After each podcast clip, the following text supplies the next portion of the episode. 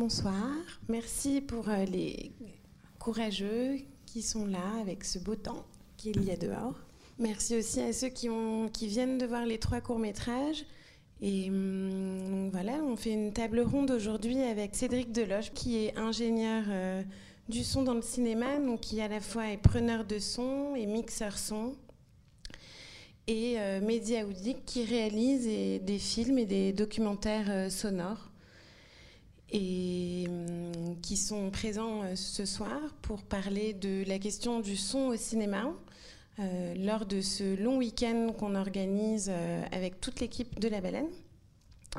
Euh, du cuisinier au serveur, en passant par la personne qui a la billetterie. Tout le monde euh, a travaillé sur, euh, sur cette question. Hier, on a commencé avec l'ouverture de, de, la radio Couleuvre. Et ce matin, un atelier de bruitage enfant, un atelier de bruitage adulte qui s'est ensuite poursuivi par la montrée, par la, le film La ruée vers l'or de Chaplin qu'ils avaient essayé, qu'ils avaient bruité ensemble, enfants et, et bruiteurs.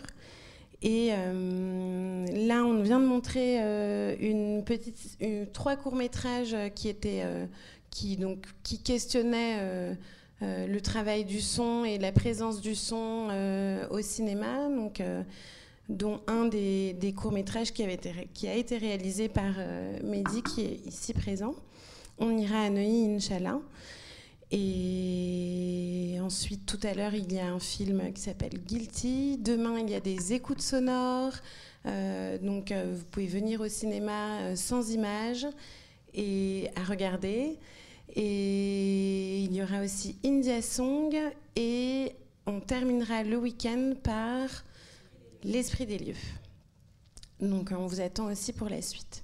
J'ai rencontré euh, et Cédric euh, séparément et ce que j'ai trouvé très intéressant, c'est qu'ils avaient une approche du son euh, différente. Je pense que tout le monde d'ailleurs travaille le son à sa manière. Et, et disons peut-être que Cédric est un, vrai scientifique du son où on a plutôt parlé de, ben, des sons qui, qui travaillaient, comment il montait, euh, euh, le fait qu'il ait une bibliothèque de sons alors que nous on a une bibliothèque de livres et tout ça. Euh, c'est un peu comme ça qu'on va aborder les choses. Et, et Mehdi, on a plutôt abordé la relation entre l'image et, le son, à, quel moment se, les deux se rencontrent, comment.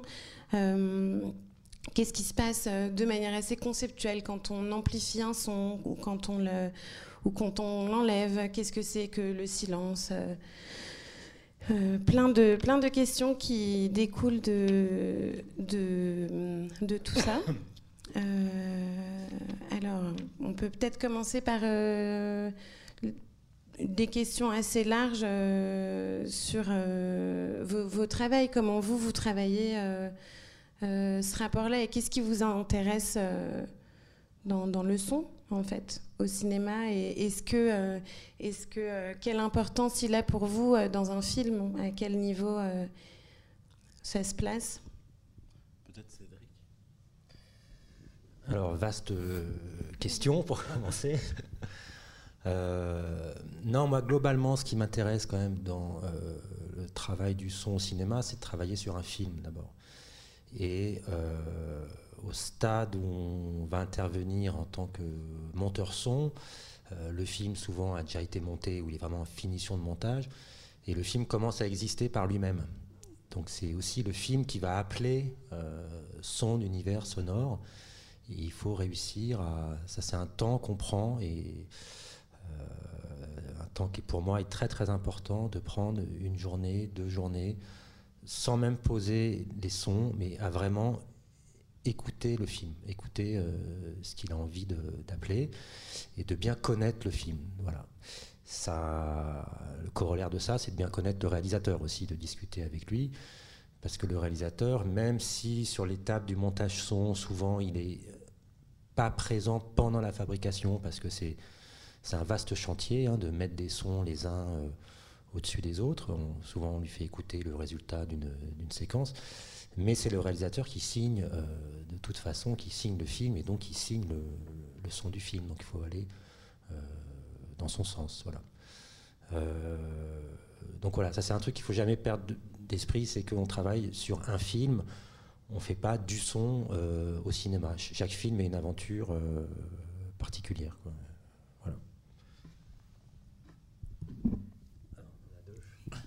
Magnifique. Euh, stéréo. Alors peut-être euh, ce qu'on peut dire, c'est que euh, moi je suis plutôt dans le champ du, documentaire, que ce soit en film ou en, ou en documentaire audio. Et peut-être ça, ça change aussi pas mal dans les méthodes de travail.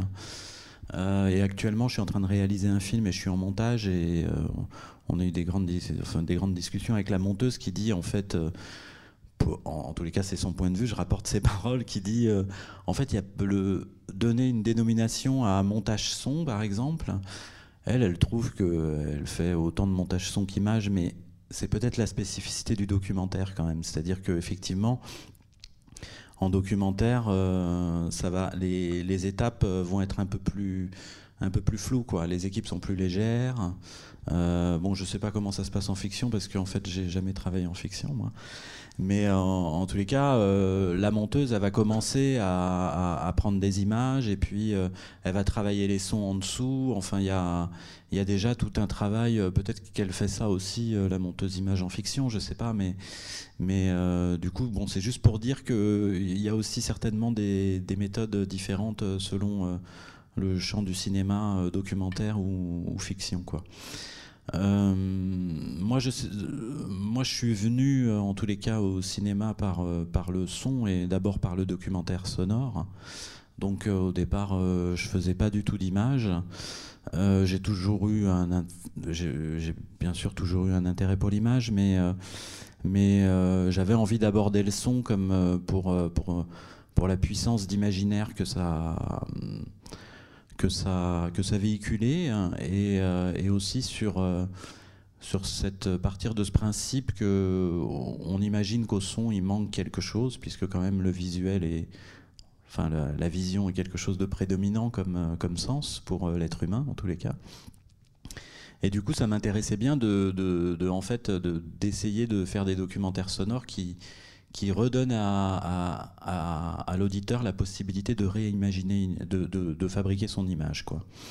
Et euh, voilà, moi c'est un peu comme ça que je suis, suis arrivé euh, au, cinéma, parce qu'après j'ai rencontré Samuel Bollendorf, qui est un photographe, avec qui on fait euh, des films qu'on dit être en photographie parlante, c'est-à-dire que il n'y a, a, aucun son synchrone en général. Il y a de la photo euh, du, parfois des vidéos incrustées dans des longs panoramiques qui sont refabriqués euh, avec After Effects. Et après, moi, je réalise le son, euh, enfin après, non, en fait, en même temps, je réalise le son, la bande-son du, du, film qui peut être fait de, de son, de musique, de récit, de, de, plein de choses, quoi. Voilà. Donc c'est un peu une, une approche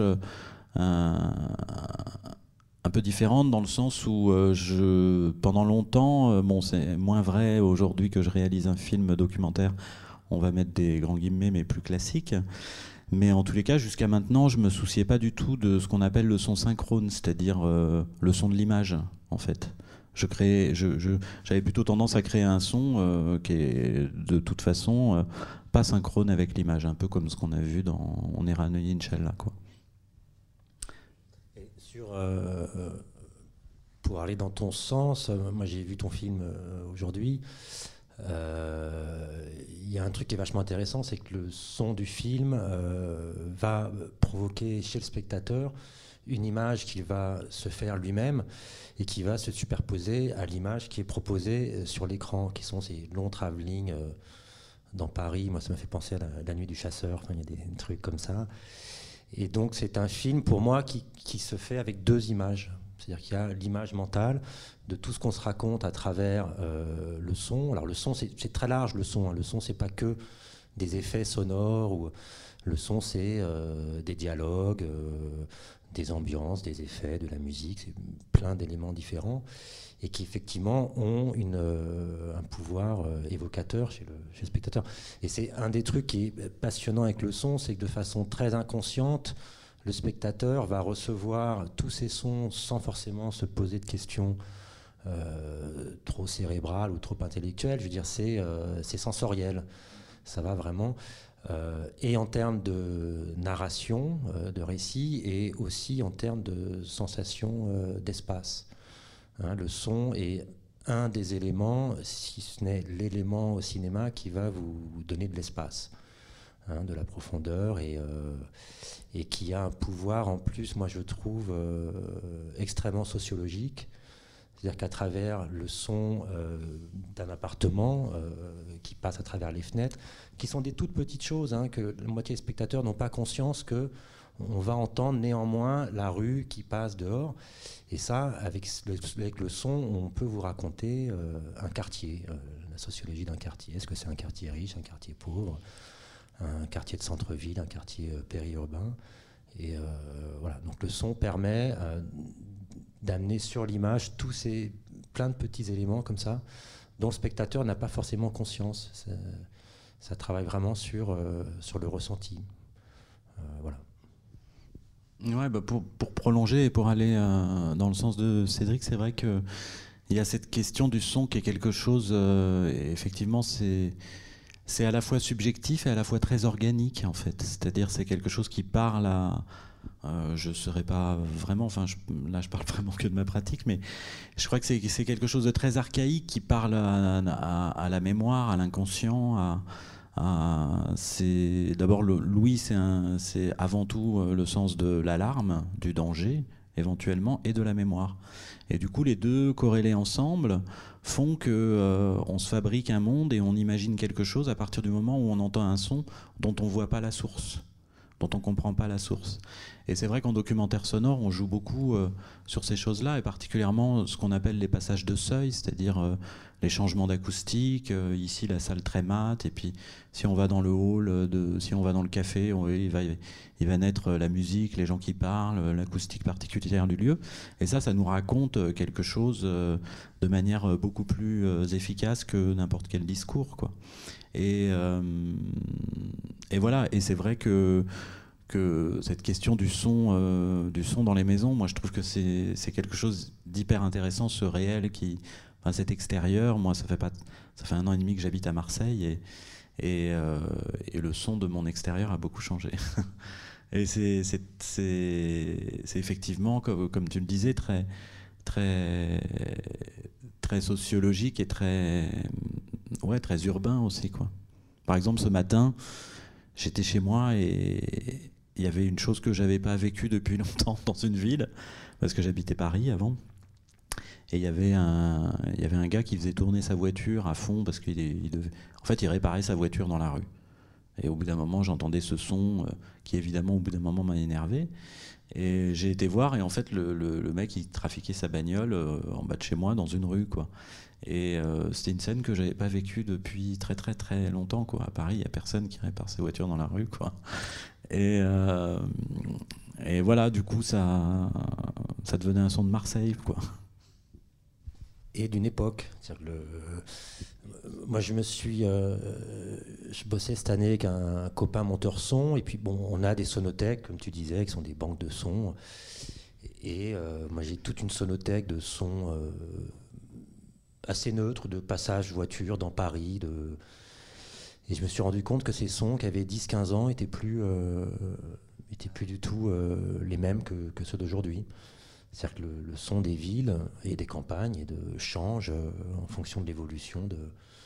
Voilà, les bus font plus le même bruit qu'avant, les voitures sont plus les mêmes. Maintenant, on a les bip bip bip bip bip des trottinettes qui, voilà, et donc on peut se contenter de monter sur un film contemporain des sons de ville euh, pris il y a 15 ans, mais euh, voilà, ce qui nous amuse, nous, ce qui nous titille, c'est d'être dans cette espèce de, de détail euh, d'une époque et de voilà. Même si ces sons-là ne sont pas des sons directement informatifs.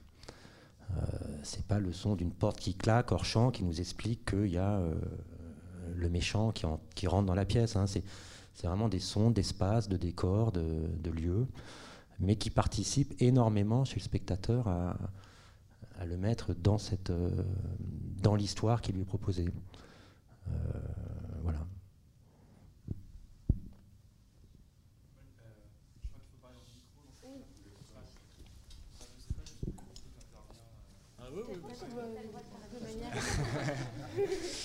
Euh, moi, ce qui me vient d'abord comme questionnement, c'est que votre arrivée dans le son, en termes de processus de création, n'est pas la même. Dans votre cas, Mehdi, vous arrivez dès le départ, et Cédric, vous arrivez plus tard. Et du coup, on parlait de narration tout à l'heure. Et euh, moi, ça m'intéresse justement cette question-là. Enfin, Mehdi, je pense que vous euh, questionnez le son directement dans la narration et son implication. Et Cédric, c'est comment le son arrive dans le processus de création du film après avoir traité l'image justement. Donc je pense, enfin, ça m'intéresserait d'avoir votre avis là-dessus.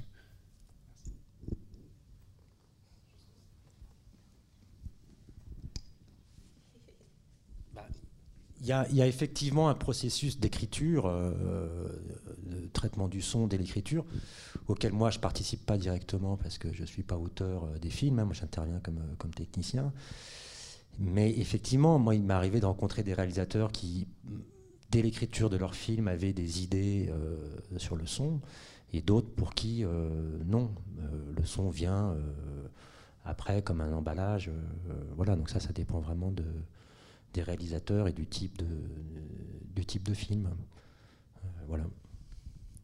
Oui, ben, comme, vous le disiez, effectivement, moi, dès le départ, je suis venu au, je suis venu au son, euh, enfin je suis venu au documentaire sonore et du coup ben, dans le documentaire sonore évidemment je suis réalisateur de parce que dans le documentaire sonore on travaille euh, quasiment seul jusqu'au bout, enfin on arrive, on finit par euh, travailler avec un mixeur à la fin, qui est d'ailleurs un travail absolument nécessaire.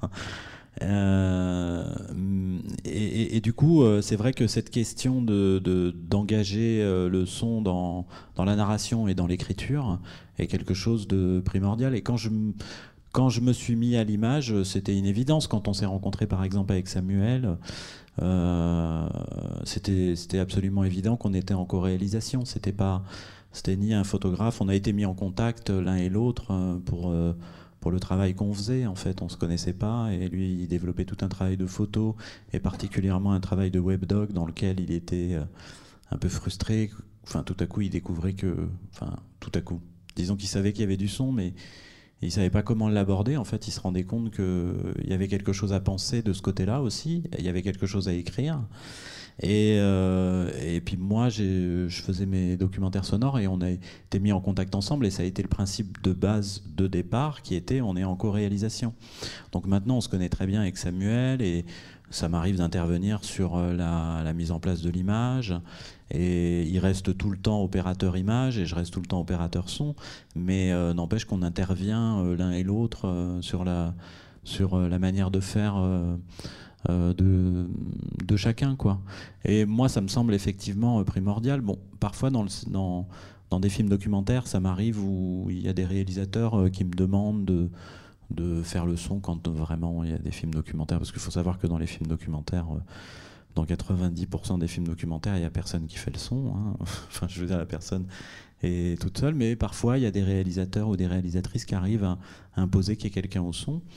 Et dans ce cas-là, c'est souvent des gens qui qui ils me prennent pas pour euh, pour ma qualité technique, pour ma performance technique, parce que je pense que je pense que s'il prenait euh, Cédric comme preneur de son, ça serait certainement bien meilleur que ce que je fais. Mais euh, parce que j'ai pas une dextérité avec le travail à l'image, particulièrement la question de la perche, la question de tout ça, c'est pas c'est pas spécialement mon quotidien. Mais par contre, euh, ils ont ils ont souvent, c'est souvent des, des réalisateurs ou des réalisatrices qui souhaitent faire des séquences sonores sur lesquelles ils vont mettre des images. Donc ils veulent, euh, ils veulent qu'il y ait un travail de, de, récolte du son qui ne soit pas spécialement lié à l'image. quoi. Euh, donc euh, voilà, enfin, pour prolonger ta question. Non, je voulais savoir, quand tu disais qu'il y avait certains réalisateurs qui te demandaient, qui avaient une idée du son et, et puis d'autres pas du tout, est-ce que tu aurais des exemples de, de d'intention précise de réalisateur. Euh, je pense au réalisateur de Scheherazade, par exemple. Peut-être qu'il y a euh, des gens qui l'ont vu dans la salle et qui euh, pourraient s'en souvenir. Mais qu'est-ce qu'ils te disent? Qu'est-ce qu'ils veulent? Est-ce est que c'est c'est du son pour créer une atmosphère? Est-ce que c'est pour raconter quelque chose d'une certaine manière? Bah, Scheherazade, typiquement. moi, j'étais opérateur son, j'ai fait le, tournage hein, sur Scheherazade. une des premières demandes de JB Marlin, le réalisateur, c'était il faut qu'on soit à Marseille. Hein, ça, c'était vraiment primordial pour lui. C'était pas un film qui pouvait se passer quelque part ailleurs. Donc sur le son, il était hors de question de, de faire comme on peut faire sur des films de, avec plus de sous, enfin des films plus commerciaux, on va dire, où pour enregistrer les acteurs qui discutent le texte, on va euh, essayer de faire taire tout ce qu'il y a autour. Hein. Euh, il y a des films, on, on, coupe la circulation dans les rues, euh, on, bloque, on bloque les piétons. S'il y a une boutique avec une radio qui sort de la boutique, on demande à ce qu'on coupe la radio. On essaye de travailler vraiment sur une base de silence pour avoir le texte des comédiens et ensuite, au montage son, on va recréer euh, toutes ces ambiances de quartier, mais qu'on pourra doser à notre convenance. Euh, JB, ça l'angoissait beaucoup de travailler comme ça, ce que je comprends. JB me disait, on laisse tout vivre. On laisse tout vivre.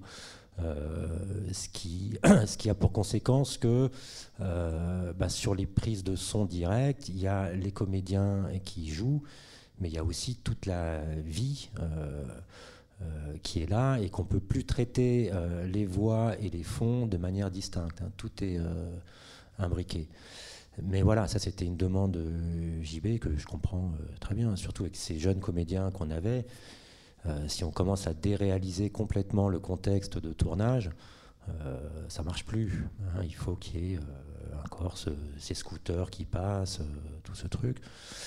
Donc c'est pas parce que après euh, rentre en jeu des questions techniques de raccord, de quand on tourne un champ contre champ et que dans le champ il y a un scooter euh, à l'arrêt avec son moteur, que le contre champ on le tourne deux heures après, que le scooter est plus là. Euh, voilà, ça peut être compliqué. Après, il y a des solutions pour tout. Hein. Ensuite, c'est toujours pareil, c'est du temps de travail, du temps de. Et ça, c'est une question qui arrive constamment dans le cinéma, c'est euh, le temps, ça a un coût. Hein. donc il y a aussi des économies dans lesquelles, euh, euh, donc quand on commence un montage son, on va avoir 5, 6, 12, 14 semaines de montage son. Mais si au bout des semaines qui nous sont imparties, on n'a pas fini, on va pas aller voir le producteur pour lui demander deux semaines de plus. Ça, ça, n'existe pas. Donc il faut, voilà, il faut savoir aussi quelles sont les conditions qu'on a pour faire le boulot et on fait pas la même chose sur Le Grand Bain et sur Scheherazade. Hein. C'est pas, voilà, c'est des films où on travaille pas du tout de la même façon. Et, euh, et, voilà. Mais on en parlait l'autre jour. Moi, j'ai revu euh, Femmes sous influence de Cassavetes il n'y a pas longtemps. Il y a cette séquence de début de Peter Falk qui est dans un camion et qui discute avec un ouvrier. On est en champ contre champ dans un camion qui roule c'est hallucinant entre le champ et le contre-champ. Euh, le camion n'a pas du tout le même régime moteur, il y a des sautes de, fond, mais on l'accepte complètement parce que c'est aussi une esthétique euh, globale. C'était du Super 16, si je me. Voilà, il y a une esthétique euh, globale qui fait qu'on accepte ce côté voilà, plus vieillot, plus. Aujourd'hui, si on fait ça, ça passe plus du tout. Hein, S'il y a un champ contre champ dans une voiture et que les, les fonds sautent à, à chaque raccord, euh, ça marche plus. Donc ça a beaucoup évolué quand même, hein, euh, le, son au cinéma. Ça, entre l'apparition du son, euh, les années 70 et aujourd'hui, déjà les salles de cinéma sont pas du tout les mêmes. Et puis aujourd'hui, tout le monde a une télévision chez lui, donc tout le monde a l'habitude d'entendre du son audiovisuel. alors, ça a évolué dans le bon sens parce que les salles de cinéma et les procédés de diffusion sont devenus extrêmement performants. Euh, là, en 5.1, on a, euh, avec un DCP, on a il n'y a plus de limite entre l'audition humaine et la, et la technologie. dans les années 60, la technologie était bien moins performante que l'audition humaine. Hein. Si vous regardez des films français des années 60, avec les voix qui sont bloquées dans les médiums, voilà, c'est des trucs ça, c'était la technologie qui euh, impliquait ce son-là. Et je ne sais plus ce que je voulais dire. Si, voilà, donc y a, on a des technologies vraiment maintenant qui permettent de travailler de façon extrêmement précise le son. Et en même temps, euh, truc qui peut être dommage, c'est que la référence, c'est le son du journal de 20 heures. Hein. c'est les gens veulent entendre ce son propre, intelligible, très clinique. et dans la plupart des films qu'on voit aujourd'hui, je ne veux pas différencier les films d'auteur et les films commerciaux, c'est une fausse dichotomie, mais euh, dans la plupart des films, euh, l'enjeu est qu'on puisse tout comprendre et que tout soit propre, tout soit beau, tout soit...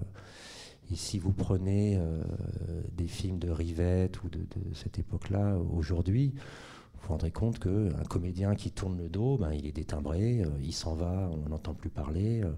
Voilà. Maintenant, on a un comédien qui marche, qui quitte la caméra, qui marche 50 mètres on continue à entendre ce qu'il dit. Hein, c'est, euh, cette, euh, mais c'est aussi une demande du public. Hein, c'est une demande de. Les gens veulent, ne veulent pas tendre l'oreille au cinéma. Alors que c'est dommage. C'est quelque chose de très intéressant au cinéma, je trouve, quand on, est obligé voilà, de, prêter une attention particulière parce que c'est un peu difficile. Et c'est ce qui existe dans Scheherazade, je trouve, euh, de par le jeu des comédiens, de par le vocabulaire euh, marseillais, euh, tarpin bien à Paris, les gens ne savent pas ce que ça veut dire. de par l'accent quartier nord, de par le fait qu'ils n'articulent pas toujours, je trouve qu'il y a ce travail d'aller vers la comédie qui n'est pas inintéressant, qui, qui, crée cette tension, cette espèce d'urgence. Voilà. Mais je, j'enchaîne sur des trucs très différents. Mais du coup, moi je rebondis juste, tu parlais par exemple du grand bain qui se passe euh, la plupart du temps dans une piscine où il y a beaucoup d'écho. Quel travail tu as dû faire euh, derrière euh, pour alors, le plus compliqué dans le grand bain, c'est pas tant les bassins de piscine, parce qu'effectivement, il y a beaucoup de réverb. Donc, la réverb et l'écho, c'est pas exactement pareil mais il y a, y a, beaucoup de réverb. La différence entre la réverb et l'écho, c'est que là, en fait, il y a le seuil de distinction de l'oreille euh, qui est de 40 millisecondes. C'est-à-dire que deux sons qui sont euh, espacés de moins de 40 millisecondes, l'oreille en fait un seul son. Donc on a cette impression de queue de son qui traîne. L'écho, c'est quand ce seuil dépasse les 40 millisecondes, on a l'impression d'avoir deux sons. Donc on a pop, pop, pop, pop, pop. On a plusieurs sons qui. Voilà. Donc, bah, pareil, les bassins, c'était pas si compliqué parce que effectivement, il y a une acoustique qui est très particulière, mais euh, le spectateur connaît l'acoustique euh, d'une piscine et a envie de se retrouver euh, dans cette acoustique. ce qui était compliqué, c'était tous les vestiaires, les couloirs, tous ces trucs où l'acoustique est tout aussi dégueulasse. En plus, c'était des vieilles piscines où là on se retrouve dans des scènes de comédie, dans une petite pièce, et on a envie euh, d'être avec euh, la comédie et de s'affranchir de ces acoustiques. Donc là, c'est pas simple. Là, comment on fait? Ben, On demande aux, collègues de la machinerie de nous tendre des, grands tissus au plafond pour casser un peu les acoustiques. On met de la moquette euh, hors champ dès que le cadre de la caméra s'arrête, paf, moquette on casse tout ça et puis, euh, et puis on se dit que ça va passer, mais c'est, compliqué. C'est pas simple parce que en plus il y a toujours ce, truc de d'image, de son, où euh, les problèmes des gens d'image sont pas les problèmes des gens de son, les problèmes des gens de son sont pas ceux des gens d'image et que et qu'il faut avancer quand on fait un film chaque journée coûte cher et qu'il faut euh, il faut avancer, il faut il faut rentrer la journée donc on peut pas forcément, euh, on n'a pas forcément tout le temps qu'on aimerait avoir pour pouvoir traiter les problèmes. Euh, voilà. Après ça, ça dépend aussi beaucoup des réalisateurs de ce qu'ils veulent au, final. Hein. Euh, oui, oui, peut-être faut préciser que effectivement le, problème de la réverb dans un lieu, c'est que on peut pas l'enlever après, hein. sauf on peut vraiment pas l'enlever. On peut toujours rajouter de la réverb. Ça, il y a des appareils qui le font, mais donc quand on est dans un lieu qui est acoustiquement réverb, il faut, soit changer de lieu, soit trouver. Enfin, moi, je parle pour moi en documentaire. Soit euh, faut accepter qu'il y ait de la réverb, quoi. Euh, oui, pour, euh, pour rebondir un peu sur, sur Sherazade, effectivement, moi j'ai effectivement ressenti ce son très euh, très qu'on trouve pas souvent, qui est, qui est, effectivement très réel, parce que c'est vrai qu'en son, parfois, il peut y avoir cette tendance euh, à vouloir euh, maîtriser l'acoustique et donc de pas avoir de bruit. Et on se retrouve, bon, à la radio, par exemple, où j'ai beaucoup travaillé, il y a vraiment une il y a vraiment une frontière entre les gens qui travaillent à la radio à l'intérieur des studios avec, c'est-à-dire très peu, très peu d'écho, en tous les cas une acoustique maîtrisée, et puis pas de son extérieur surtout, et puis les autres comme moi qui, qui veulent prendre les micros et les sortir dehors parce que parce qu'on trouve peut-être plus intéressant euh, d'aller se confronter à l'extérieur plutôt que de rester dans un studio. Pour moi, c'était aussi une question. Euh, rester enfermé dans un studio, ça, ça c'était pas vraiment ce que j'avais envie de faire. Et, euh, et c'est vrai que dans Sherazade, on ressent, on ressent physiquement, je trouve, dans le son, la, la, en fait, c'est assez réussi par rapport à ce qu'a demandé le réalisateur, apparemment, puisque je trouve qu'on ressent physiquement la, la, présence du son de, de la ville, quoi de manière. Euh, on sent que. moi, je le savais pas, mais on sent que c'est pas, c'est effectivement pas, pas recomposé. Ça, il y a, y a, une espèce de lutte entre les voix, euh, les sons des, qui passent, les, les, gens qui vivent autour, quoi. Et, et, bon, personnellement, moi, je trouve ça assez intéressant parce que les ou alors, parfois, il peut y avoir aussi des films tels que les films de Robert Bresson où c'est totalement l'inverse, c'est-à-dire que on est dans le dans le strict minimum euh, de son, tout est recomposé euh, après coup, et, et là ça donne encore une autre, euh, approche de, de, de l'univers sonore, ça déréalise, mais, mais en tous les cas ce qui est sûr c'est que dans, le, dans, dans, les deux cas il y a une intention assez forte sur le son, et, particulièrement en film documentaire, en film de fiction c'est un peu différent, parce qu'il y a quand même pas mal de gens qui veillent au grain de ce qu'est la patte sonore d'un film de fiction. Mais, euh, mais en documentaire, on a. Enfin, moi, je, suis parfois atterré de, du peu de soins parfois que, que les réalisateurs euh, apportent au son à, cause de, de, choses certainement liées aussi à l'économie, mais aussi, je pense, à, euh, liées à, la fascination que l'image exerce sur nous tous, quoi. Et même quand on est réalisateur, il y a quelque chose qui. L'image, c'est absorbant, c'est. C'est séduisant, alors que le son, il y a quelque chose de. C'est c'est plus quelque chose qui, qui, renvoie un peu à soi, une introspection, un sens critique. Un... C'est rare qu'on dise qu'on croit ce qu'on nous dit ou qu'on croit ce qu'on entend. En fait, c'est quelque chose. Le son, c'est, il me semble que c'est en permanence discuté. C'est en permanence quand vous entendez quelque chose. Euh, euh, vous essayez où trouver la source, d'où est-ce que ça vient, qu'est-ce que c'est, qu'est-ce qu'on me raconte. Alors que l'image, il y a un espèce de, postulat de départ qui serait que ce qu'on voit, c'est vrai, quoi. Et, euh, et, moi, c'est avec toutes ces choses-là que j'aime jouer quand, quand, quand, je travaille avec l'image, quoi. pour rebondir par, par, rapport à ça, dans ce que vous disiez, c'est vrai que peut-être aussi par euh, méconnaissance dans, dans l'approche de certains réalisateurs, des choses comme ça. Souvent, ils sont plus attachés à l'image qu'au son, et du coup, ça devient un peu secondaire. Et, pourtant, c'est une vraie narration, comme, euh, comme l'image. Parce que, par exemple, euh, entre un son diagétique ou extra-diagétique, ça devient vraiment une, mise en scène aussi, autant que faire bouger une, caméra ou avoir un plan séquence ou des choses comme ça. Et euh, par rapport à ça, moi, je suis dans une réflexion, j'aurais bien aimé avoir euh, votre avis sur le, des choses qui, dans le temps, ont pu, ont pu choquer par, par l'image, comme euh, par exemple la scène de la douche dans Psychose, où il y a un gros travail aussi sur le son. je, je, pense que maintenant, en fait, on est tellement abreuvé d'images tout le temps, ça a banalisé les choses et qu'on peut être plus choqué par un son qu'on va pas rattacher à une image par le son tout seul, qui va être plus marquant qu'une image pour essayer de, de marquer euh, l'opinion. Donc euh, j'aurais voulu avoir euh, votre avis.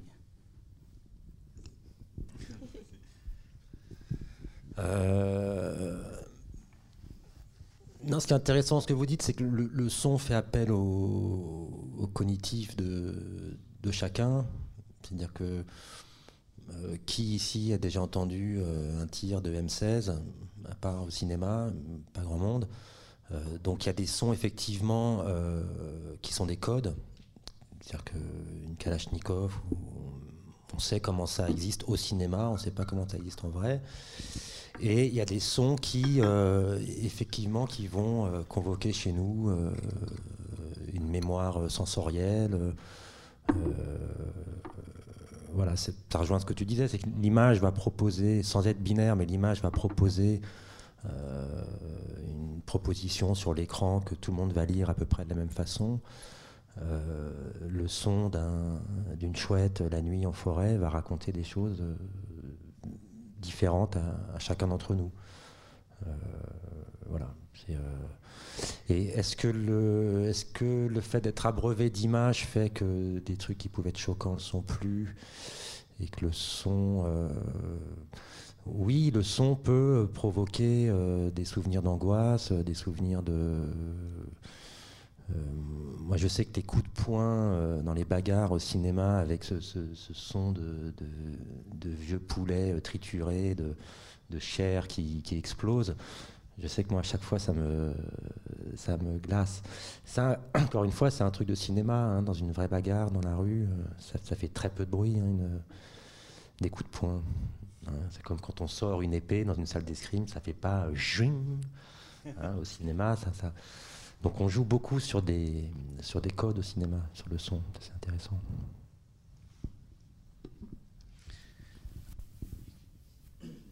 Euh, oui, je sais, je sais pas, euh, pour, euh, pour aller dans le sens de votre question, ce que ça va donner, tout l'avènement du podcast dont vous avez peut-être entendu parler aujourd'hui, ça explose, on va dire, depuis un an, un an et demi en, France. Et euh, peut-être qu'il va y avoir euh, des sons choquants, je ne sais pas.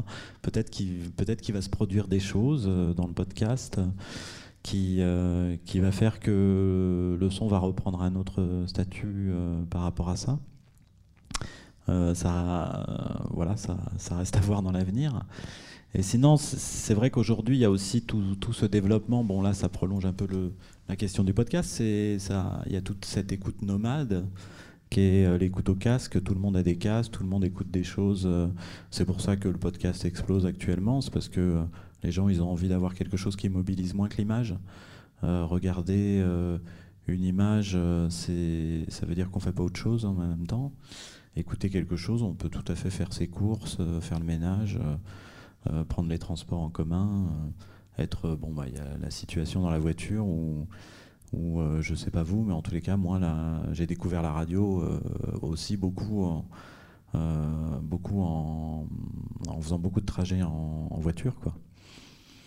Et donc voilà, tout ça va peut-être va peut-être aussi redistribuer un peu, un peu les cartes. Comme ça a commencé à, à le faire avec le fait qu'il y ait des choses qui se tournent avec des appareils photo et que donc au début, c'était un peu compliqué de mettre un dispositif euh, sonore sur l'appareil photo. Bon, maintenant, ça se résout, mais du coup, il y en a qui faisaient de l'image, qui ont commencé à s'intéresser, à se dire Ah ouais, mais en fait, il faudrait peut-être que je fasse du son, donc il faut peut-être que je m'achète un appareil, mais comment ça marche? Mais, euh, Moi, je trouve qu'aujourd'hui, ce qui se passe autour du son et de l'intérêt que, que beaucoup de gens commencent à, apporter, c'est assez intéressant, quoi. Parce que j'ai le sentiment qu'il y a une espèce de petite, euh, petite révolution sur la conscience que le public euh, prend de, l'importance du sonore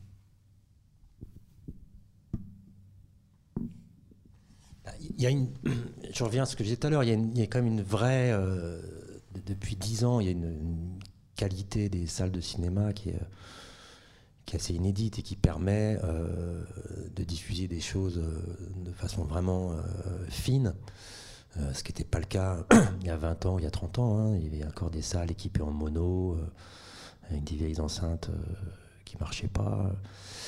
Donc aujourd'hui, effectivement, moi je trouve qu'il y a de plus en plus de spectateurs qui, qui tendent l'oreille, hein, qui ont envie d'avoir des expériences sonores et, des propositions de narration au cinéma qui, qui, impliquent, qui impliquent le son. Et, il y a un truc que je trouve vachement intéressant sur le rapport de son image euh, au cinéma, c'est qu'au cinéma, l'image, c'est un artifice, hein, c'est une projection en deux dimensions, une perspective, mais l'image que vous voyez sur l'écran, c'est pas une vraie image, c'est une, projection. Le son qui sort des enceintes, euh, le phénomène euh, est un vrai phénomène sonore. Hein. Vous entendez du vrai son mais pas un artifice de son. Et donc ce mélange de, de l'écran et du son dans la salle de cinéma, c'est un truc que je trouve extrêmement riche, d'autant plus que maintenant le son est spatialisé. C'est-à-dire qu'on a du son qui sort euh, de l'écran, du centre, de la gauche, de la droite, et du son dans les arrières. Donc tous ces canaux, on les travaille différemment, mais on ne met pas la même chose dans chacun des, des canaux. Euh, et on a au cinéma, on a ce qu'on appelle l'image frontale et le son spatial, c'est-à-dire que l'image est sur le plan euh, de l'écran et le son a le droit de sortir de l'écran. Alors attention, euh, les sons d'alerte, tu disais que Louis était le, premier sens d'alerte. Les sons d'alerte, des pneus qui crisent dans la rue, si ça vient de derrière, le premier réflexe, c'est quoi? C'est, de se retourner pour voir d'où vient le danger. Hein. Au cinéma, on n'a pas le droit de se retourner. Hein, au cinéma, le film, le récit se passe sur l'écran.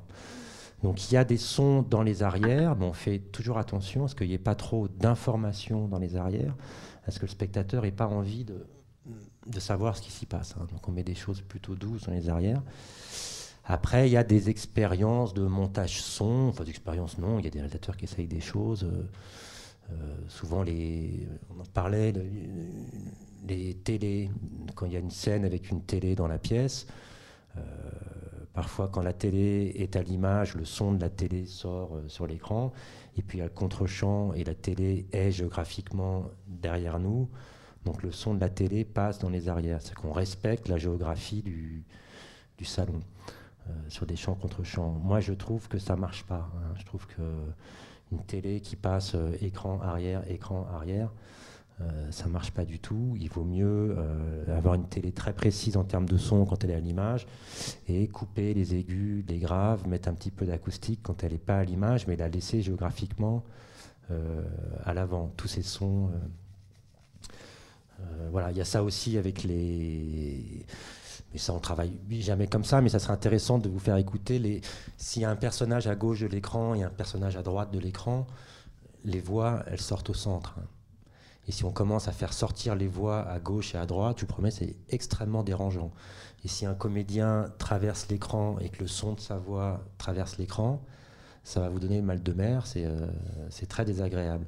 Ce qui se passe, c'est que le cerveau va automatiquement projeter le son de la voix qui est au centre, automatiquement, il va le projeter sur le comédien qui parle. Et ça ne fait doute pour personne, euh, même quand il y a deux hommes qui parlent. Euh, bah, que la voix d'un tel, elle appartient à un tel, et la voix d'un tel, elle appartient euh, On arrive vraiment à... Et ça, c'est tout un truc de, psycho-perception, et ça, c'est passionnant, c'est que euh, nous, quand on travaille sur un film, on travaille à la fabrication, à, l'émission euh, des sons, mais 50% du processus, c'est la, la, réception des sons en salle, comment le spectateur reçoit ce son. Et ça, ça fait partie euh, du boulot euh, de monteur son, de mixeur beaucoup. Hein. il y a l'effet euh, cocktail party, le truc dont on a tous un peu entendu parler. Vous êtes, dans un, vous êtes au bar de la baleine le soir à 22h quand il y a un peu d'ambiance. Vous discutez avec quelqu'un qui est à un mètre de vous. Ça peut être très bruyant autour. Vous arrivez à, votre cerveau arrive à tenir l'attention de la personne qui, avec qui vous parlez. Bon, il y a un seuil à partir duquel ça marche plus. En boîte de nuit à 120 dB, ça marche plus. Mais dans un bar à 70, 60, 80 dB, ça fonctionne.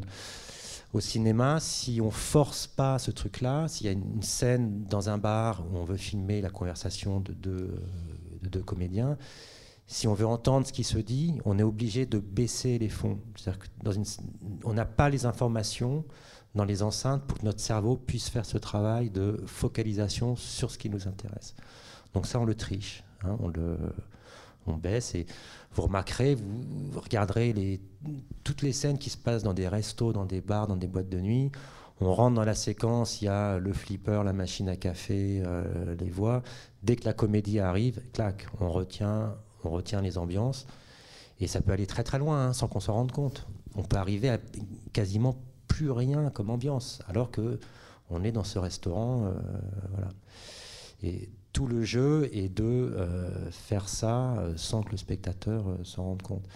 Et moi, c'est ce qui m'intéresse aussi dans ce boulot, c'est de, travailler un peu comme un sorcier, comme ça, de, faire des trucs de dingue sur le spectateur sans qu'il n'en ait la moindre. Euh, qu'il s'en rende absolument pas compte. Hein, euh, et, voilà. Et c'est ce qui fait toute la différence entre un film de cinéma et un film de famille euh, tourné, même avec une très bonne caméra, où on se rend compte qu'on n'entend rien, qu'il n'y a plus aucune intention, plus au cinéma, au, son, il y a des intentions partout en fait. Chaque son qui est diffusé a été réfléchi, pensé, travaillé. Voilà. Oui, alors c'est marrant parce que ce, que ce que tu expliquais sur euh, éventuellement la stéréo de deux personnages à, l'écran, c'est du coup, euh, si je déduis ça, c'est vraiment du coup euh, dû à la, présence de l'image. Parce que justement, en documentaire sonore, nous, ça sera l'inverse. Pour créer de l'image, on va utiliser beaucoup la stéréo et le deux, deux personnes qui se parlent, un à gauche et un à droite, en documentaire sonore, ça marche très très bien parce que justement, ça permet au cerveau de refaire cette image qui, je mets des gros guillemets, manque. Et euh, du coup, c'est oui, c'est intéressant. Et, c'est vrai qu'il y, y, a aussi une chose qu'il faut noter, c'est que, euh, tu as commencé à le dire, et pour prolonger un petit peu ce que tu disais sur, euh, sur la question de la présence du son dans dans la salle de cinéma, c'est que et la relation, enfin les, différents statuts de, de l'image et du son dans un film, c'est que c'est vrai que le film c'est de la deux dimensions, c'est-à-dire que c'est vraiment une projection, et le son c'est toujours un sens de l'immersion quoi. Même si on n'a que deux enceintes, même si on n'en a qu'une, on, est on est immergé tout le temps dans le son. On a l'habitude d'être immergé dans le son. La différence c'est que quand on le vit euh, dans notre vie de tous les jours, euh, si on est quelque part et qui commence à se mettre à pleuvoir et qu'on entend la pluie tomber, euh, euh, on a l'information que la pluie tombe et puis après on oublie le bruit de la pluie. Ou vous avez tous, j'imagine, fait l'expérience du frigo qui se met en route dans une maison euh, très silencieuse. le frigo est là, vous l'entendez pas, vous avez l'impression d'être dans le silence et puis d'un seul coup il se coupe et là le contraste entre le fait qu'il y avait le frigo et le fait qu'il n'y a plus le frigo, vous faites ah ouais en fait c'est ça le silence, quoi.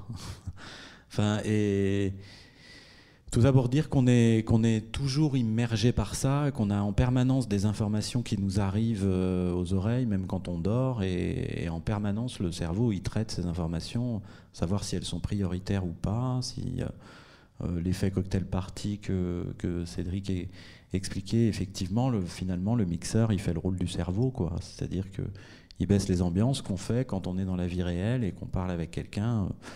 On peut être très impacté par euh, ce que nous dit euh, notre interlocuteur, alors que autour euh, c'est le bordel et il y a plein de gens qui parlent, il y a des gens qui crient et, ça ne nous dérange pas parce qu'il y a le cerveau qui, baisse les deux pistes de l'ambiance, quoi. J'avais une question aussi. Vous, êtes tous les deux des preneurs son donc c'est une petite question de curiosité de savoir comment vous triez vos sons. Euh, est-ce que, est que vous avez des sons que vous aimez particulièrement ou, des sons plus organiques ou des sons... Des, est-ce que vous triez en espace sonore Est-ce qu'il y a aussi une chronologie justement pour après euh, savoir que bah faut aller dans 2019 si le film est fait en 2019 Est-ce que ou êtes-vous tout simplement très désorganisé? Choisi la deuxième option. En fait, euh, moi, je suis pas vraiment monteur son, c'est-à-dire que j'ai pas besoin d'avoir une bibliothèque tellement complète euh, pour pouvoir aller rebruiter euh, plein de choses sur les films. Mais par contre, moi, je suis plutôt organisé chronologiquement, c'est-à-dire que je peux me souvenir d'un son que j'ai enregistré il y a 10 ans.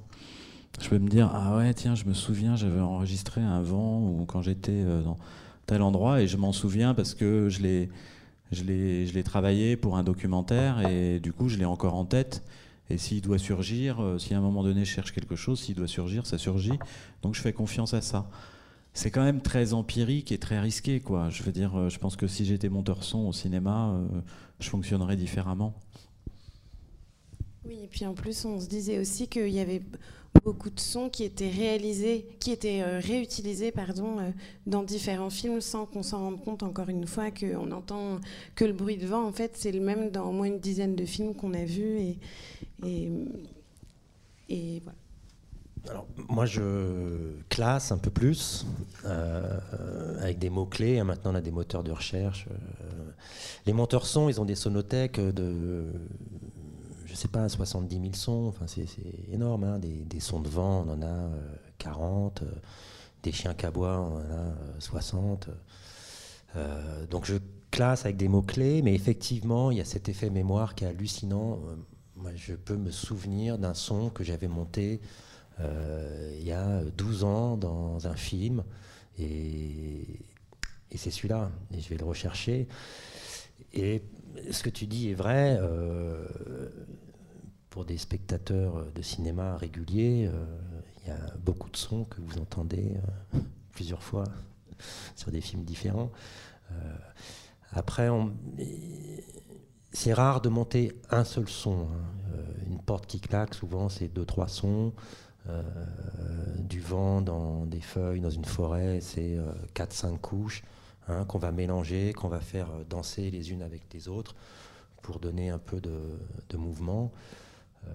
Donc voilà, mais on réutilise d'un film sur l'autre, ou même on se prête des sons hein, avec. ça se donne pas des sons, ça s'échange ou ça se. Mais avec d'autres monteurs son, on fait des échanges, oui. Il paraît que tu as bossé sur le port industriel. Est-ce que tu aurais le son de telle grue euh, à tel moment, ouais, mais euh, toi, j'aimerais bien avoir ton son de blaireau qui, euh, qui farfouille dans. voilà. Et temps en temps, on est embêté, hein, il y, a des films où faire le montage son et waouh, des univers très particuliers avec des sons très particuliers. C'est compliqué si on les a pas. Donc il y a tout un temps de, recherche comme ça.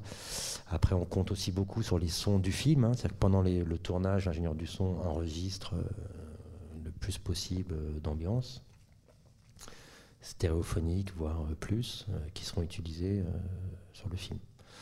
Ensuite, oui, les sonneries de. Mais c'est marrant tout ce truc de, de code au cinéma, quand un téléphone sonne sur une table, il vibre toujours en même temps. J'ai jamais compris pourquoi. Euh, mon téléphone, quand il sonne, il veut pas. Au cinéma, il faut que ça vibre sur la table. C'est comme à la CIA ou dans les, chez les services secrets, quand on tape sur un PC, ça fait toujours voilà. moi, je tape sur un clavier, ça fait absolument que le bruit des touches. Donc c'est les trucs de code comme ça euh, qui sont euh, qu'on accepte, euh, qu'on accepte complètement. Et il y avait, je rebondis, il y avait, je sais pas il y a Michel Chion qui est un, grand penseur du, du, son, qui est plutôt jeune, qui sort un, qui a sorti un bouquin sur le son dans l'espace, dans les films de science-fiction. Il y avait une émission à la, radio. où il parlait du son dans les films de science-fiction, et c'était passionnant, et que ça ne fonctionne que sur des codes, et que une phrase qui m'a marqué, il disait le son de l'avenir devient très vite le son du passé. effectivement, euh, tous ces trucs, euh, dans les années 50, quand on mettait une musique qui faisait, avec des ondes Marteneau, on faisait ouh, ouh, ouh. Ça, c'était extrêmement moderne, c'était la, la science-fiction, c'était euh, l'attaque des soucoupes volantes. Euh, cinq ans après, ce son, c'est le son le plus ringard du monde. Hein, euh, il disait un truc intéressant. un des films de science-fiction qui a le moins vieilli, c'est 2001, l'Odyssée de l'espace, parce qu'il a justement, euh, Kubrick, il a très très peu travaillé avec, avec tous ces sons qui étaient un peu technologiques pour l'époque. Il y a beaucoup de silence dans ce film, et le silence est intemporel. Donc donc voilà, mais écoute, si ça vous intéresse, c'est en podcast sur euh, France Culture, l'émission avec Michel Chion, c'était vachement intéressant. Tu veux rebondir, Mehdi? Est-ce qu'il y, a des questions?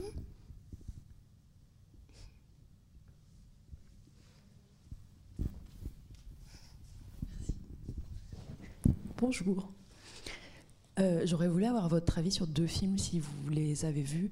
C'est le, film Make to My Love de Keshish, où on parlait de l'effet cocktail, et pour le coup, euh, bah, le 1 ou le 2, enfin les deux, les scènes de boîte en tout cas, où il y a quand même une lutte en permanence des personnages pour soit ils sont avec le son parce qu'ils dansent, soit ils sont contre lui parce qu'ils essayent de se parler, et jusqu'à l'épuisement en fait. Il y a quand même un travail sur le son qui, me semble assez intéressant. Je voudrais savoir si vous l'avez vu, ce que vous en pensez. Et aussi Roma de Alfonso Cuaron, qui malheureusement était sur Netflix, mais qui était vraiment fait pour être vu en salle, puisque quand on le voit en salle, il y a une spatialisation du son qui est complètement dingue. Et tout à l'heure, tu, parlais du fait que c'est très perturbant quand les sons arrivent de derrière. Bah dans Roma, ils arrivent tout le temps de derrière. Il fallait des discussions qui arrivent en permanence de l'arrière, et c'est vrai que c'est hyper perturbant. Euh, dans l'immersion qu'on a dans le film. Et puis je crois qu'il a travaillé aussi avec, euh, avec des archives sonores, avec des sons des années 70, euh, qu'il a vraiment été déniché pour que ça sonne comme à l'époque. Un travail sur la mémoire comme ça qui est hyper intéressant dans le film. Et voilà, je voulais avoir votre avis sur ces deux films-là qui me semblent un peu les plus intéressants, enfin en tout cas les moins... ceux qui travaillent le plus cette question en ce moment, avec Sherazade aussi qui était super.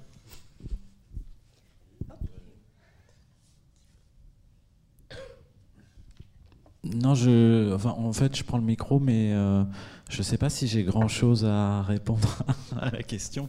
Enfin, donner mon avis sur le film. Euh, moi, euh, j'ai du mal quand, je vois un film, malgré tout. J'ai quand même du mal à, détacher le son du reste. C'est-à-dire, parfois, j'ai, par exemple, chez Razad, j'ai une sensation. Je me suis pas posé plus de questions que ça sur sur le son. Je suis pas ressorti. On me dit, je sais pas j'ai pas fait que écouter le film, j'ai aussi regardé le film, mais j'ai une sensation, j'ai une sensation. Et la sensation que je garde, par exemple, de Roma, c'est bah, c'est pas une très bonne sensation parce que parce que alors je l'ai pas vu en salle. Euh, parce que j'ai pas accroché sur le film, donc tu vois ça, ça, s'arrête un peu là en ce qui me concerne. Euh, pour Make to My Love, effectivement, j'ai j'ai ressenti exactement la même chose que ce que tu dis, c'est-à-dire que j'ai l'impression qu'il y a effectivement une intention de réalisation de, ces personnages qui, se battent en permanence contre, contre cet environnement sonore qui les, qui les, empêche de vivre, en fait, presque. Hein. Il, y a, il, y a, quelque chose de cet ordre-là. Et euh, après, pareil, j'ai pas. Peut-être que Cédric le fait plus, mais j'ai pas analysé plus, que, plus loin que ça là la question de la réalisation sonore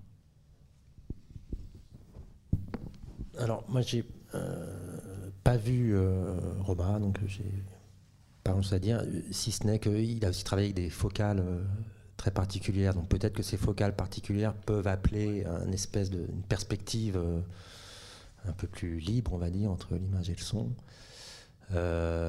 Make to My Love, bon, j'ai vu le premier, là, Intermezzo, ça. Euh, Canto Uno. euh, ouais, ouais, il y a quelque chose de très organique euh, chez Keshish, mais au même titre que ces comédiens transpirent et ont du sable qui colle à la peau quand ils transpirent.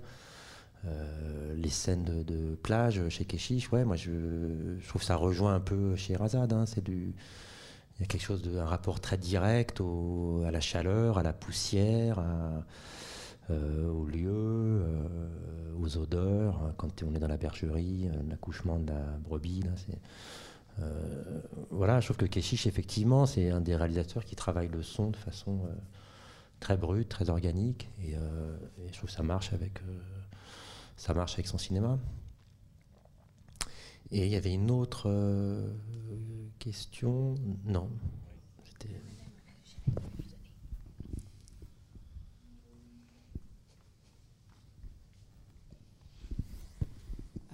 Oui, en fait, euh, je me demandais si euh, bah, dans vos productions de son, parce que vous avez beaucoup parlé de captation du réel, mais est-ce qu'il y a encore un travail euh, de bruitage un peu à l'ancienne ou avec les noix de coco pour faire le cheval qui galope? Mais peut-être 2.0, j'en sais rien. Mais est-ce qu'il y a, est-ce que vous diriez que dans votre manière de travailler le son, c'est, je sais pas, 50-50 ou enfin, c'était juste pour savoir dans quelle mesure il y avait de la production euh, et de la captation? Il y a toujours euh, du bruitage sur les films, euh, toujours avec des noix de coco, toujours avec trois brindilles par terre et puis on marche dessus. Ça, ça existe toujours pour ramener une présence qu'on ne peut pas avoir en prise de son direct. Ça amène une petite couche d'ultra-présence sur les pots, sur les pas, sur les. Après ça, on le dose. C'est les mixeurs qui dosent ça avec le son, euh, du, son direct. hein. Il y a un, fin mélange.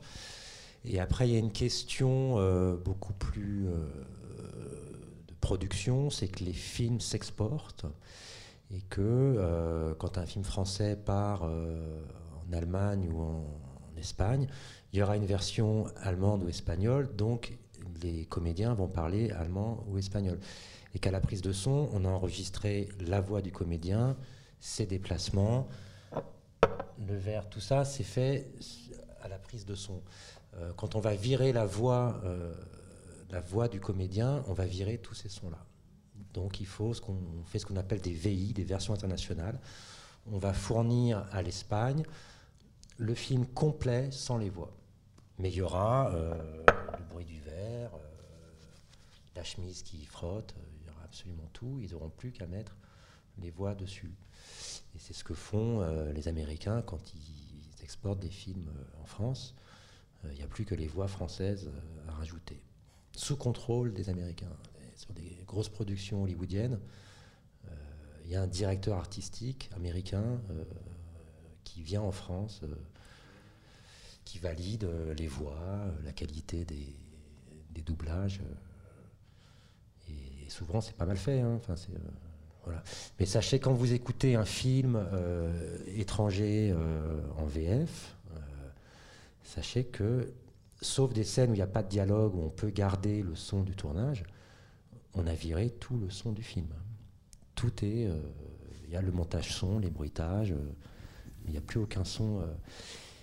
Et ça fait une grosse différence, c'est que une scène dans une salle de bain, euh, on va avoir l'acoustique de la salle de bain qui a servi à tourner. Il y a cette couleur euh, très particulière. Je parle d'une salle de bain parce que c'est, on l'entend, mais dans, chaque pièce il y a une couleur. Quand on va enlever tous les directs et qu'on va tout refaire en studio, euh, on va uniformiser quand même pas mal. on va enlever cette espèce de patine du son qui faisait la particularité. Mais il y a toujours le bruitage avec toujours les noix de coco. hein, euh, ça existe toujours. Euh, non, bah moi, en ce qui me concerne, c'est totalement l'inverse. C'est-à-dire que j'ai une espèce de posture, euh, comme je réalise mes documentaires, j'ai une espèce de posture qui vaut ce qu'elle vaut, c'est-à-dire pas grand-chose, qui est, qui est que moi, je travaille uniquement avec les sons que j'ai enregistrés dans les productions que je suis en train de faire. Et ça m'arrive quelquefois d'aller rechercher des sons, mais c'est rarissime, quoi. Donc du coup, euh, bon, sur un documentaire sonore, par exemple, euh, on, ut- on utilise très très peu. C'est hyper rare qu'on va tout à coup aller chercher un son ailleurs euh, pour parce qu'il nous le manque dans, dans ce qu'on a enregistré, quoi. Moi, j'ai toujours l'impression que si j'ai pas enregistré la voiture à l'endroit où j'ai fait le documentaire, ça pourra pas marcher. Donc, donc j'enregistre la voiture euh, pendant le documentaire si j'ai besoin d'une bagnole, quoi. Voilà.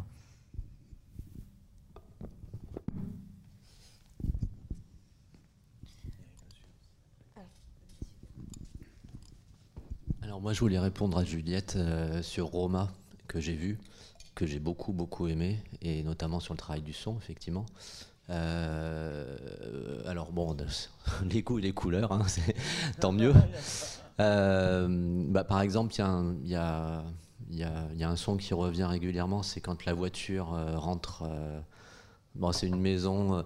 en fait, ça parle de des, femmes de ménage en fait qui sont c'est au Chili c'est ça au Mexique ouais qui sont employées dans les maisons et, en fait il y a régulièrement l'homme de la maison donc c'est des familles bourgeoises qui rentrent avec une énorme voiture euh, dans un tout petit euh, corridor comme ça et en fait c'est des gros plans sur la calandre avec, euh, avec un son énorme en fait, un son qui est volontairement voilà, amplifié, très, très, très détaillé, très fort, avec beaucoup de graves et tout ça. Et en fait, bah, c'est une vraie int- intention de mise en scène, c'est-à-dire que c'est c'est la c'est voilà c'est l'homme qui arrive qui impose vraiment euh, voilà sa supériorité son voilà Et il y a une autre scène qui est très marquante, enfin il y en a plein, hein, mais il y en a une, c'est à la fin du film. Alors je vais pas spoiler, mais c'est une, scène qui se passe au bord de la mer. Et en fait, c'est une scène qui est extrêmement angoissante parce que c'est un, un, petit gamin voilà, qui est en train de se noyer.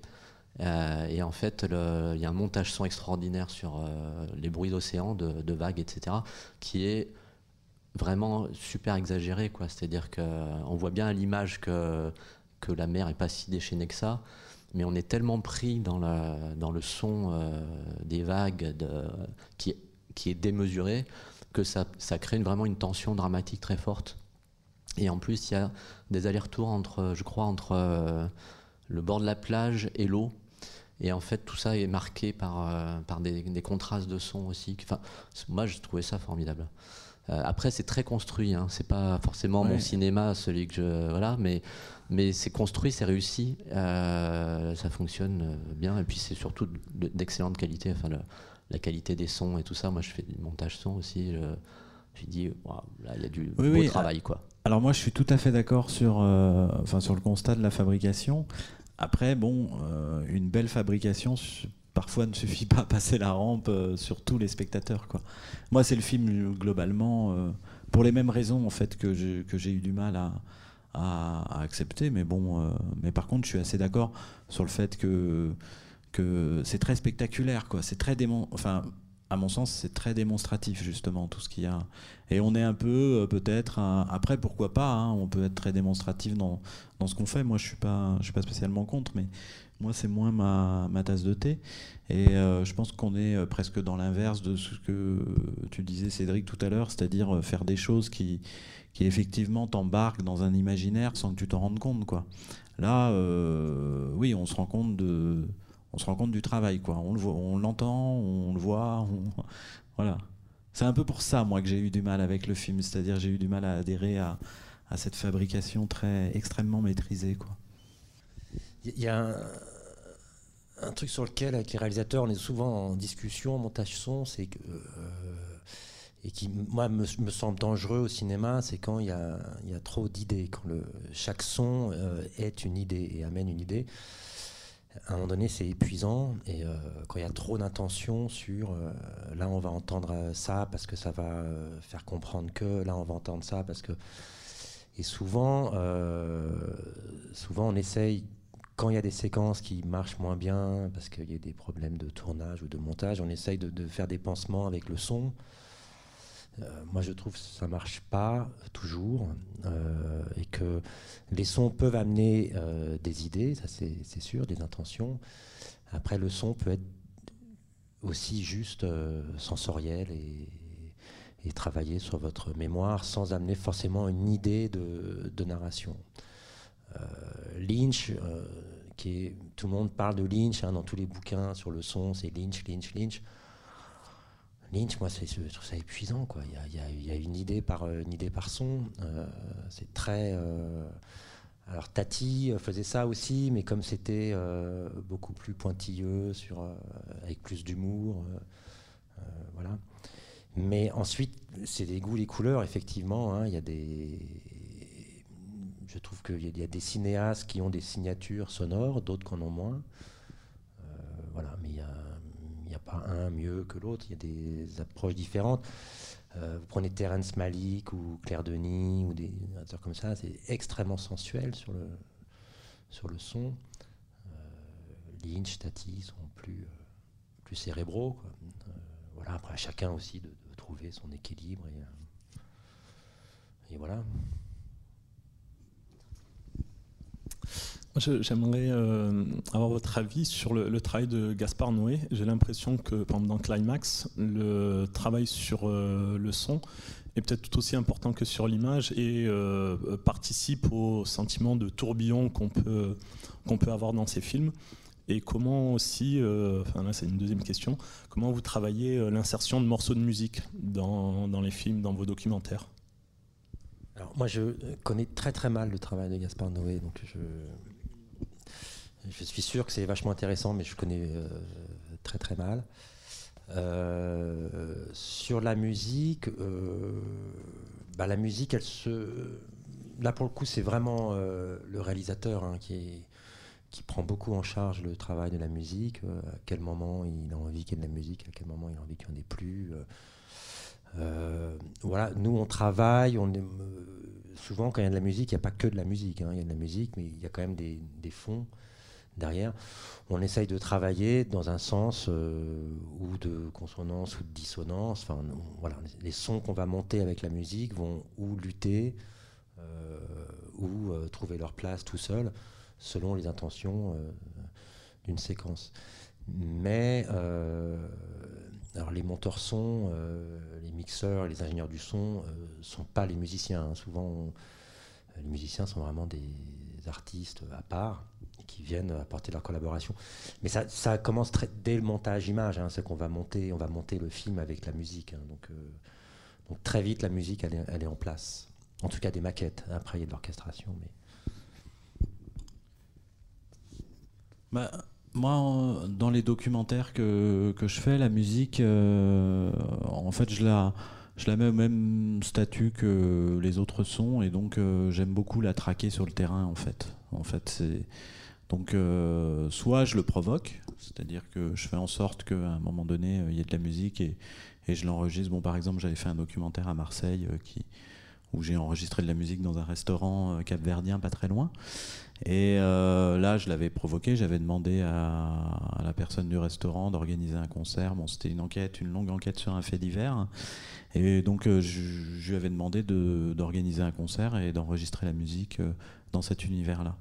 J'ai plus de mal à rajouter de la musique, euh, même sur mes documentaires sonores, je le fais jamais parce que toujours ce truc un peu euh, que je considère peut-être un peu magique et qui rejoint la posture dont je parlais tout à l'heure, qui est que j'ai l'impression que ça marchera pas si je ramène de, la musique, euh, je la mixe à l'ambiance, j'ai- l'impression que ça va pas le ça va pas le faire. Alors dans le dernier documentaire radio que j'ai fait, il y a, y a une musique là qui est vraiment une musique studio, mais en fait elle est faite par un des personnages du documentaire. C'est le seul, peut-être la seule fois où j'ai utilisé une musique euh, euh, sèche quoi, je dirais euh, enregistrée en studio quoi. Mais, mais par contre sur le terrain j'aime bien traquer des, petits moments de musique quoi.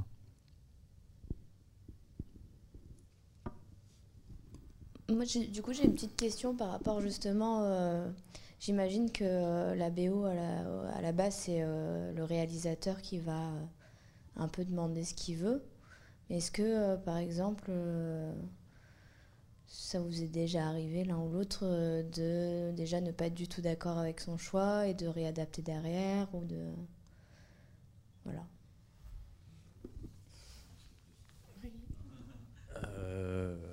Il y avait deux questions. C'était. La, la première, c'est. Oui, non, c'est un peu la même question. C'est est-ce que euh, c'est vraiment le. Non, oui, voilà, il y a deux questions. Est-ce que c'est le réalisateur à la base qui va Ah, voilà. orienter la BO et ensuite. euh, Alors oui, c'est le réalisateur qui, qui signe le film. euh, et puis un réalisateur, euh, il arrive, ça fait deux ans, deux ans et demi qu'il travaille euh, sur l'écriture de son film. Nous, on a reçu un coup de fil un mois avant. Est-ce que vous êtes libre pour faire le montage son, le truc? Donc le réalisateur, oui, il, il porte son film, il le signe et il arrive avec un univers. Euh, ouais, moi ça m'arrive de pas être d'accord, mais c'est lui, euh, c'est lui qui fait son film. Je veux dire, ça serait très présomptueux de ma part de dire. euh, après, on échange, on discute. Hein. Je dis attention, là, je pense que c'est un peu trop poussé comme idée, qu'on peut, on peut le pousser un peu moins. Le spectateur comprendra quand même. Ensuite, c'est lui qui a le, point final sur la discussion. Ça. Moi, j'ai aucun problème avec ça. Après, euh, alors il signe la- le son d'un film. Oui. euh, ensuite, ça, il le signe à sa façon. Ensuite, euh, 90% des réalisateurs en France, euh, le son, c'est plus fort, moins fort, plus doux, euh, plus agressif. C'est-à-dire que le, vocabulaire sur le son est quand même. euh, les gens ont cinq mots pour parler du, pour parler du son. Euh, donc on- nous, on est obligé quand même de beaucoup questionner, essayer de comprendre vraiment ce qu'il a en tête. Et, euh, oui, c'est compliqué le son parce qu'il y a les sons informatifs, euh, les sons euh, qui amènent des idées, des intentions. Et puis après, il y a tout ce truc technique de. Il y a cinq, canaux dans la salle, il faut alimenter les cinq canaux, donc il faut, faire des choses, d'espace, de densité. De... Et ça, il y a des réalisateurs qui. Ça leur parle pas euh, plus que ça. Après, ils arrivent à entendre le résultat et à dire là, tiens, là, ça me gêne, là, ça, ça m'oppresse un peu cette séquence. Je trouve qu'elle est trop lourde, elle est trop dense. Il faudrait amener plus de légèreté. Euh, mais on travaille, mine de rien, de façon assez autonome, une fois qu'on a compris les intentions euh, du film et du réalisateur. Et voilà. L'autre danger, moi, je trouve, c'est que, comme je disais au début, il y a un moment où le film devient euh, autonome. Il y a un moment euh, où le film existe, il va appeler lui-même son univers. Il y a des réalisateurs qui ont beaucoup de mal à, l'accepter, ça. À accepter qu'à un moment donné, le film est plus fort, euh, est plus fort qu'eux. Euh, donc il faut respecter les demandes du film et pas toujours avoir la, main dessus parce qu'il faut, il faut lâcher les rênes à un moment et, laisser, les choses se faire. Donc, euh, donc voilà. Mais oui, oui, ça, ça m'arrive de ne pas être d'accord euh, avec des idées, mais c'est pas pour ça que, que c'est grave. hein. Mais souvent on est d'accord quand même. euh.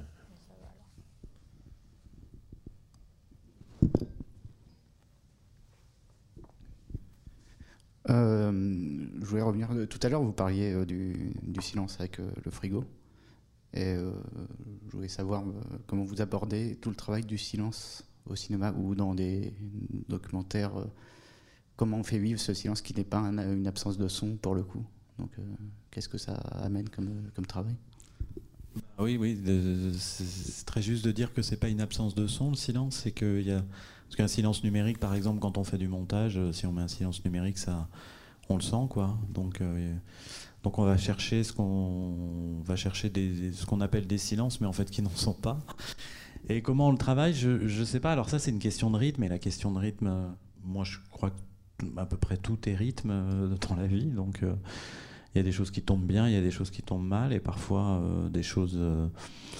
Voilà, il y, a, des fois on n'est pas, on n'est pas dans ce rythme-là, et la question du silence, c'est une question de rythme. Donc des fois, on est dans des studios, par exemple en mixage, je parle du mixage, et puis on dit tiens, euh, faudrait que, je sais pas, la parole, euh, elle démarre là, il y a un silence, et, et des fois on est d'accord, des fois on peut être euh, trois dans le studio à dire tous les trois au même moment, c'est-à-dire on a un truc de connivence, et puis des fois. euh,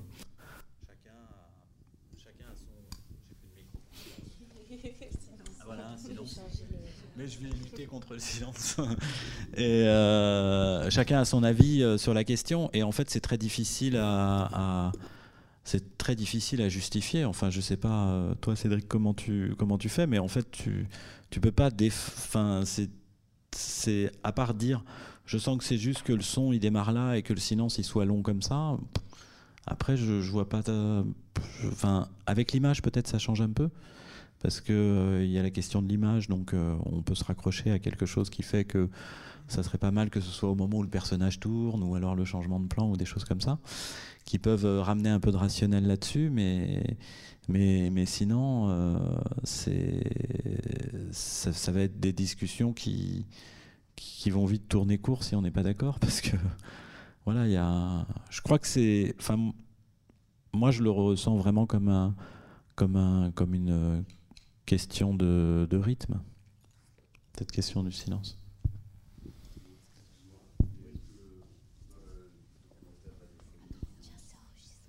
Ah pardon, excusez-moi. Est-ce que, est que vous avez le droit au silence? Parce que au, cinéma, on a par exemple, euh, à cause du fait que le, le cinéma soit financé par les télés, on n'a pas le droit au noir, par exemple. N'a pas le droit au noir. Si on, si on livre un- une bande antenne avec euh, un temps de noir trop long, euh, le service technique va dire il y a un problème quoi. Et il y a un problème, on ne peut pas diffuser ça, sinon il va y avoir un problème au moment de la diffusion. Les spectateurs vont penser qu'il y a un problème. Pour vous, vous avez le droit au silence pour la, diffusion radio? Alors, en fait, ça dépend des radios. C'est-à-dire que effectivement, euh, bon, moi, je travaille beaucoup pour Arte Radio, entre autres, où là, on fait absolument ce qu'on veut parce qu'on est diffusé sur le net et que personne, il n'y a pas de, il n'y a pas vraiment de. Enfin, si, il y a évidemment un contrôle de la diffusion, mais qui se passe au niveau plutôt de de la rédaction, quoi, et pas pas à un autre niveau, contrairement à Radio France. et à France Culture, où euh, maintenant la lutte est terminée, mais pendant des années et des années à France Culture, il y avait cette question du silence et de la compression. Donc la compression, c'est... Je ne parle pas du tout de compression MP3 et tout ça, je parle de compression audio, c'est-à-dire euh, la, dynamique euh, d'une production radio. Et il y avait un compresseur qui remontait les sons faibles et qui baissait les, les, sons forts, et donc qui donnait une dynamique de son beaucoup plus, beaucoup plus réduite ce qui faisait hurler les mixeurs, puisqu'il y avait un mixeur avant qui, qui lui travaillait sans le compresseur, hein, évidemment, puisqu'il fait du mixage, donc il avait besoin d'entendre. Et quand ça passait à l'antenne, tout, était tout était aplati. Et si jamais il y avait vraiment un silence, qui dépassait je ne sais plus combien de secondes, je ne pourrais pas vous dire exactement, et effectivement, euh, c'était considéré comme une coupure d'antenne. Maintenant, à France Culture, euh, c'est terminé, il n'y a plus de compresseur. Ils ont, je crois qu'à France Musique aussi, ils l'ont retiré. Et euh, voilà, donc il y a un peu plus, euh, pour répondre à votre question, oui, maintenant on a un peu plus droit au silence. Après, il peut y avoir des discussions avec, euh, avec le rédacteur en chef ou qui va dire non mais attends, on peut pas avoir une minute de silence. Bon, on n'a jamais une minute de silence, mais, mais 3, 4 secondes, 10 secondes, on, on peut se l'accorder, quoi. Alors, là où je. Dans le même sens, c'est que le silence technique au cinéma, c'est interdit. Hein, ça veut dire euh, panne. Euh, donc, il y a toujours euh, un petit quelque chose. Alors, il y a des. quand il y a une explosion ou quelqu'un est blessé, là, c'est une petite sifflante. Hein. Ouh, acouphène. voilà, il y a plein de. plein de, façons de représenter le silence. Après, plus généralement, le silence, c'est une notion extrêmement relative, hein, le silence. Il y a le, silence absolu qui est sous le seuil euh, d'audibilité de l'oreille humaine, 0 dB. Après, il y a plein de sons qui existent en dessous de 0 dB, mais on ne les entend pas, notamment tout ce qui se passe à l'intérieur de vous. et le silence est toujours le silence de, du non-silence. Hein, donc ça marche toujours euh, par paire, hein, le, silence et le non-silence, tout est relatif. Il y a une, très belle scène dans Apocalypse Now, il y a, une, séquence où ils sont sur une pirogue, euh, enfin sur un bateau, ils remontent le Mekong, ils s'ennuient. Et, ils vont contrôler euh, une pirogue de marchands. Et il y a de la panique, ça s'agite, il y a beaucoup de bruit. Et là, il y en a un qui tire un coup de feu dans la panique. Et et voilà, et en fait, ils récupèrent des bébés chiots euh, que la, paysanne avait euh, planqués. Et là, on passe, clac, silence. Enfin, silence. Il y a le bruit du Mékong, le bruit de la forêt, mais on, baisse la dynamique de, 60 décibels. Et euh, s'il n'y avait pas cette scène d'agitation avant, on ne verrait pas ce silence comme du silence. Ce serait juste un fond de, navigation. Hein, donc, on, joue beaucoup sur des, échelles en, en paliers comme ça de dynamique. Une dernière question?